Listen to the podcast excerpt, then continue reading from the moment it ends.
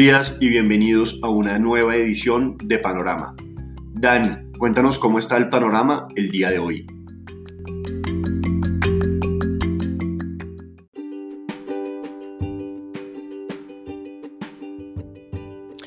Muy buenos días a los seguidores del podcast Panorama de Global Securities. Hoy, 27 de julio de 2021, iniciamos nuevamente con muy pocos cambios en el mercado, panorama indeciso. Recuerden lo importante que se tiene para esta semana, publicaciones de resultados de compañías en Estados Unidos, hoy cierre de mercado, Alphabet, Apple y Microsoft.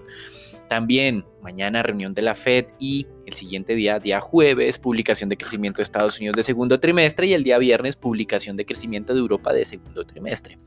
Mientras tanto, la noticia del día la dio el alcalde de Nueva York, Di Blasio, quien advirtió a los servidores públicos que tienen tres alternativas. O te vacunas o aceptas que semanalmente te hagan pruebas de COVID y tengas que usar tapabocas en los espacios cerrados. O la tercera es simplemente renuncia.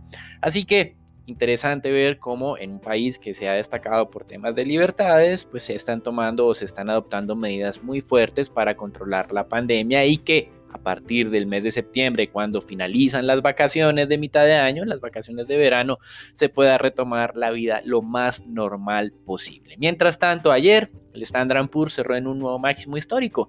La valorización fue leve, 0.1%, pero máximo es máximo 4.424, casi 4.425 unidades el día de ayer. Hoy los futuros abren con algo de descenso, nada de qué asustarse. Donde los ojos están puestos es en China, que durante el fin de semana anunciaba restricciones para todos aquellos negocios tecnológicos que pretendan beneficiarse del tema educativo.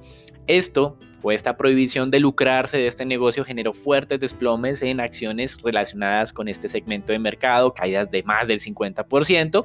Hubo una historia por allá de un billonario que dejó de serlo en un solo día, obviamente uno de los propietarios de estas plataformas tan masivas. Pero también se anunció restricciones para las compañías que en teoría tienen derechos exclusivos de música. Tencent se vio muy afectado el día de lunes con caídas cercanas al 10% en el precio de la acción. Así que en acumulado durante estas últimas dos jornadas o esta semana, el índice o un índice de referencia accionario en China ha caído el 6.6%. Muy malas noticias hemos, continuamos recibiendo de China, por lo menos en el intento del Partido Comunista para atajar a los tycoons, como se dice en inglés, a los líderes de las compañías tecnológicas para que no tengan tanto poder. Y esto pues obviamente está afectando a los mercados. Como mencionábamos hoy en Estados Unidos, los ojos en sector tecnológico también, Apple, Alphabet, Microsoft al cierre de mercado.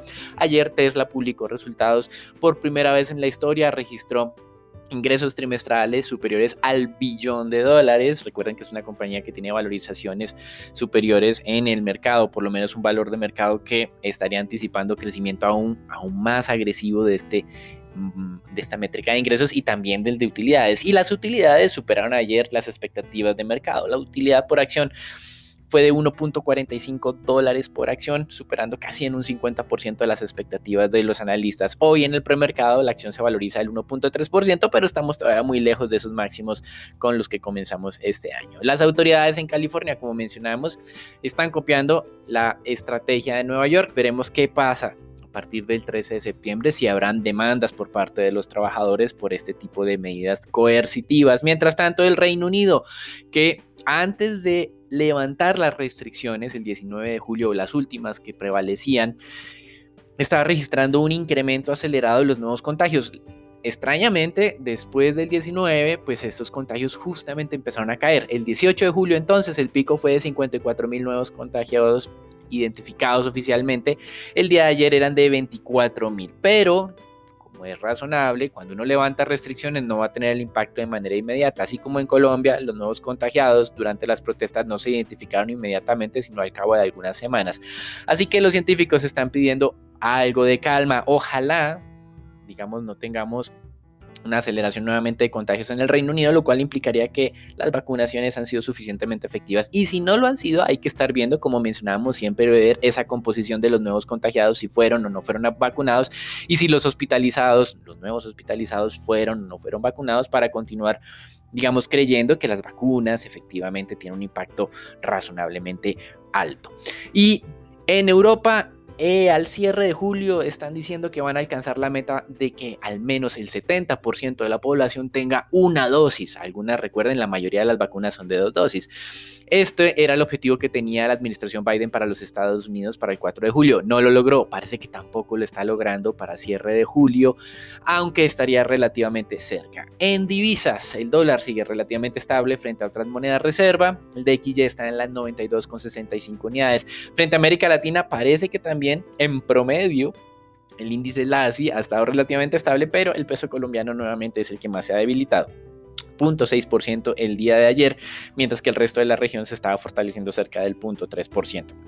Bitcoin, que ayer veíamos como el anuncio de Amazon de estar buscando un eh, encargado del tema de criptomonedas o del segmento de monedas digitales como tal, pues empujaba al alza al Bitcoin más allá de los 40 mil, pues bueno, la compañía tuvo que hacer unas aclaraciones y dicen no estamos en la tarea de aceptar Bitcoin como medio de pago. Bueno, la moneda ha caído nuevamente, o esa criptomoneda ha caído a cerca de los 37 mil.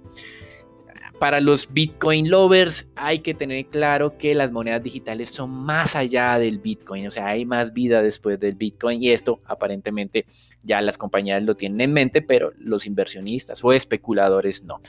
Quedan muy pocos temas adicionales, el mercado petrolero también muy estable, petróleo, eh, el precio del Brent está cerca de 74 dólares y medio, 74 dólares con 65 centavos, sin muchos cambios, valorización el día de ayer del 0.3%, más bien del día de hoy frente al cierre de ayer, se ha reducido de manera importante la volatilidad en este mercado y en renta fija, tres jornadas consecutivas de los tesoros a 10 años oscilando alrededor del 1.26. Hoy comenzamos nuevamente alrededor de este nivel. Seguramente hoy comienza la reunión de la Fed, mañana finaliza, el mercado está a la espera de esas decisiones y llegará a sorprenderlo la entidad con alguna referencia sobre una posible reducción de compra de bonos, que es, conocido como el tapering. Algunos dicen que es demasiado prematuro, que van a empezar a anunciar la próxima semana en el seminario, el simposio de banqueros centrales de Estados Unidos de Jackson Hole. Ya recuerden, es en agosto, pero probablemente digamos que tengamos que esperar hasta el mes de septiembre.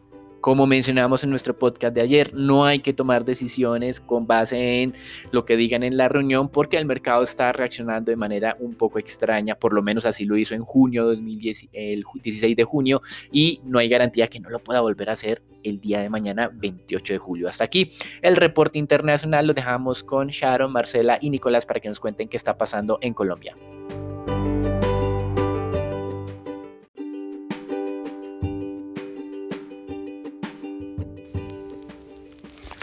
Buenos días Dani, muchas gracias. Vamos a hablar de las noticias de Colombia.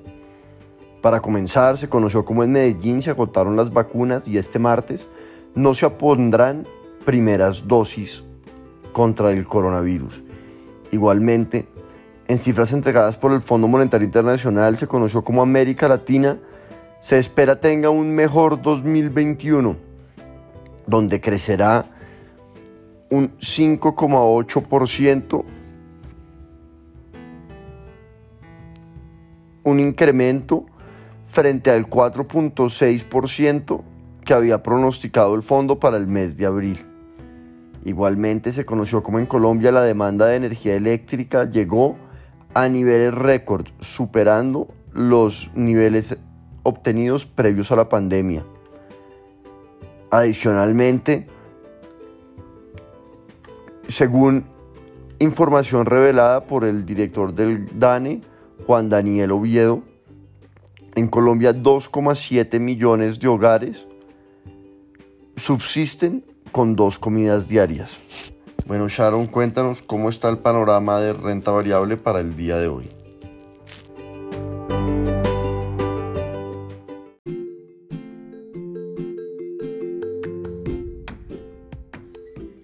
Muy buenos días para todos, entrando al comportamiento del mercado accionario local fue una jornada de lateralidad para el índice que se mantiene aún sobre los 1.250 puntos a pesar de que fue una sesión de retrocesos para los mercados emergentes, donde la mayoría de los nombres del índice local tuvieron movimientos mixtos y en medio de bajos volúmenes de negociación se negociaron solo 67 mil millones de pesos, a medida que el apetito por activos de riesgo continúa bastante bajo a la espera de ese, esa semana importante de publicación de datos económicos, además de también la reunión de la Reserva Federal de este mes.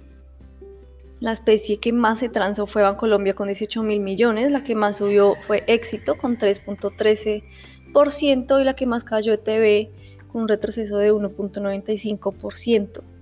Por el lado de noticias tenemos a Bianca Holdings que informó que el Tribunal de Bancarrotas de Nueva York aprobó las cartas de compromiso necesarias para efectuar el financiamiento de salida del capítulo 11 que parten de la estructura de financiamiento actual Debtor in así como la aprobación para asumir, pagar y clasificar las obligaciones de la compañía en virtud de dichas cartas de compromiso como gastos administrativos con prelación prioritaria.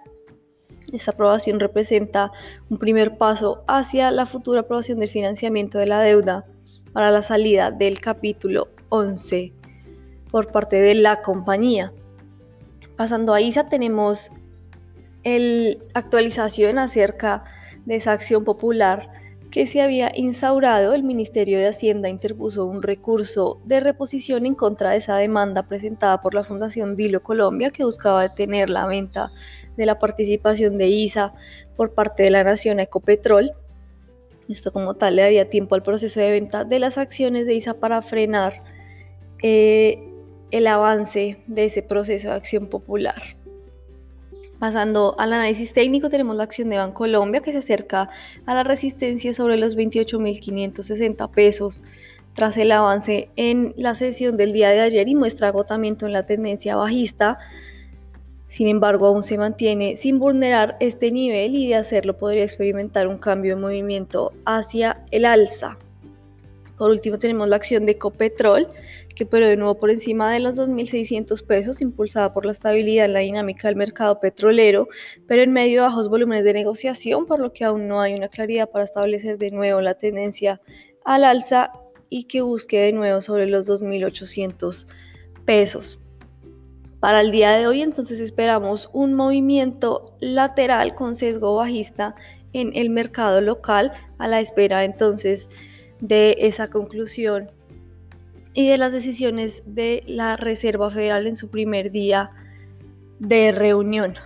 Pasando entonces al comportamiento del mercado de divisas, se mantiene el nerviosismo ante esa variante delta que ha conllevado a los inversionistas a buscar activos refugio y seguros, pues como lo es el dólar, además de em, la incertidumbre sobre los pronunciamientos que hará precisamente la Reserva Federal esta semana en su reunión mensual y la ralentización de la recuperación económica mundial ante el avance de la variante Delta en las principales economías del mundo.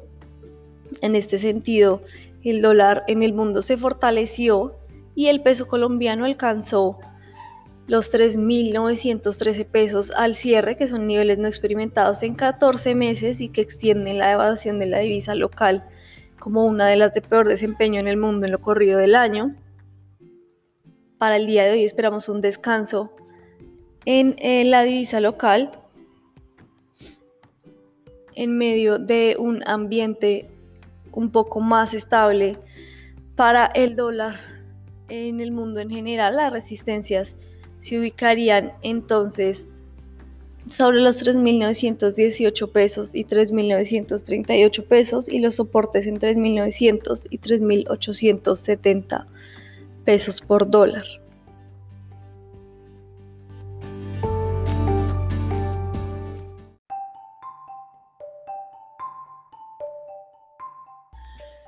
Buenos días para todos. Durante la jornada de ayer, la curva de tasas fija se desvalorizó 6,22 puntos básicos en promedio, afectada por la devaluación de la tasa de cambio y la oferta de títulos por parte de agentes locales, particularmente en el segmento largo de la curva. Los inversionistas extranjeros continúan interesados en el segmento medio largo de la curva principalmente. La curva TSUR se valorizó 3,68 puntos básicos en promedio, liderada por la oferta de bonos en el segmento corto, y algunos inversionistas extranjeros e institucionales locales mostraron interés en el segmento largo de la curva. En el mercado se negociaron 2,19 billones de pesos distribuidos en 1,60 billones para el CEN y 0,59 billones para Master Trader. Con respecto a la deuda privada, se negociaron 743.039 millones de pesos, en donde el 89% de las operaciones correspondieron a títulos con tasa de referencia tasa fija y el 11% restante a títulos con tasa de referencia IPC. Durante el día de hoy, Moody's realiza el evento Inside Latam Colombia, en donde los analistas de la calificadora Renzo Merino y Mauro Leos hablarán sobre la perspectiva crediticia del país. Moody's es la única calificadora que mantiene al país en grado de inversión. El viceministro técnico de Hacienda, Jesús Betarano, participa hoy en un evento organizado por Scandia a las 5 de la tarde. Hoy habrán subastas por 250 mil millones de pesos entes de corto plazo y en operaciones de expansión que incluyen repos de 90 días por 10,8 billones de pesos y 30 días por un billón de pesos. Mercado internacional amanece hoy con las bolsas de Asia mixtas, Europa a la baja y los bonos del Tesoro de Estados Unidos a 10 años amanecen en niveles de 1.25, por lo que el mercado renta fija local podría presentarse algún tipo de corrección durante la jornada. Este fue el panorama para el día de hoy, esperamos que tengan un buen día.